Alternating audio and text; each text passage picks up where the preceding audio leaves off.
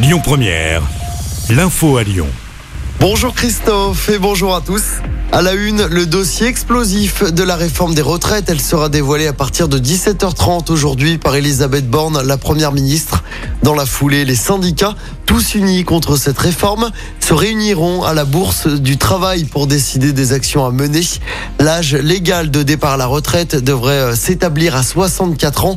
Projet de loi qui sera présenté pour rappel le 23 janvier en Conseil des ministres avant d'être débattu au Parlement. Objectif du gouvernement qu'elle soit mise en œuvre à la fin de l'été. Dans l'actualité locale, deux policiers municipaux seront jugés en juin prochain pour violences aggravées. Ils ont été placés sous contrôle judiciaire dans l'attente d'un jugement pour violence en réunion. Les faits présumés remontent à la nuit du 4 au 5 janvier dernier. C'était dans le premier arrondissement de Lyon, rue Romarin. Les deux policiers avaient été impliqués dans une bagarre alors qu'ils étaient hors service. L'enquête avance après un meurtre à Villefranche-sur-Saône. Le cousin de la victime arrêté à vendredi soir a été mis en examen pour homicide volontaire. Il a été placé en détention provisoire. Le corps de son cousin âgé de 43 ans avait été retrouvé dans son appartement mardi dernier. L'autopsie pratiquée sur la victime avait confirmé que cette dernière avait reçu des coups violents.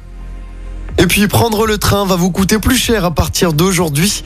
Les billets TGV et Intercité, notamment ceux achetés à la dernière minute, augmenteront de 5%. La SNCF qui justifie cette hausse par l'explosion des prix de l'électricité. On passe au sport avec d'abord du basket avec euh, la courte défaite de l'Asvel en championnat hier soir. Les Villers-Banais se sont inclinés 84 à 83 sur le parquet de Boulogne-le-Valois. L'Asvel est sixième au classement. Pas le temps de gamberger. L'Asvel reçoit le Barça demain soir en Euroleague, puis jouera contre Valence. Ce sera vendredi soir, toujours en Coupe d'Europe. Et puis c'est une page du football français qui s'est tournée à 36 ans et après plus de 14 ans en équipe de France. Hugo Lloris met un terme à sa carrière internationale. L'ancien gardien de l'OL compte 145 sélections avec les Bleus. C'est un record. Il était capitaine hein, depuis 2010. Hugo Lloris a notamment évidemment remporté la Coupe du Monde en 2018.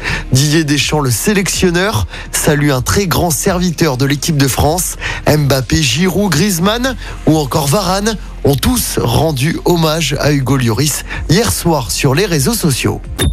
Écoutez votre radio Lyon Première en direct sur l'application Lyon Première, lyonpremière.fr et bien sûr à Lyon sur 90.2 FM et en DAB+. Lyon Première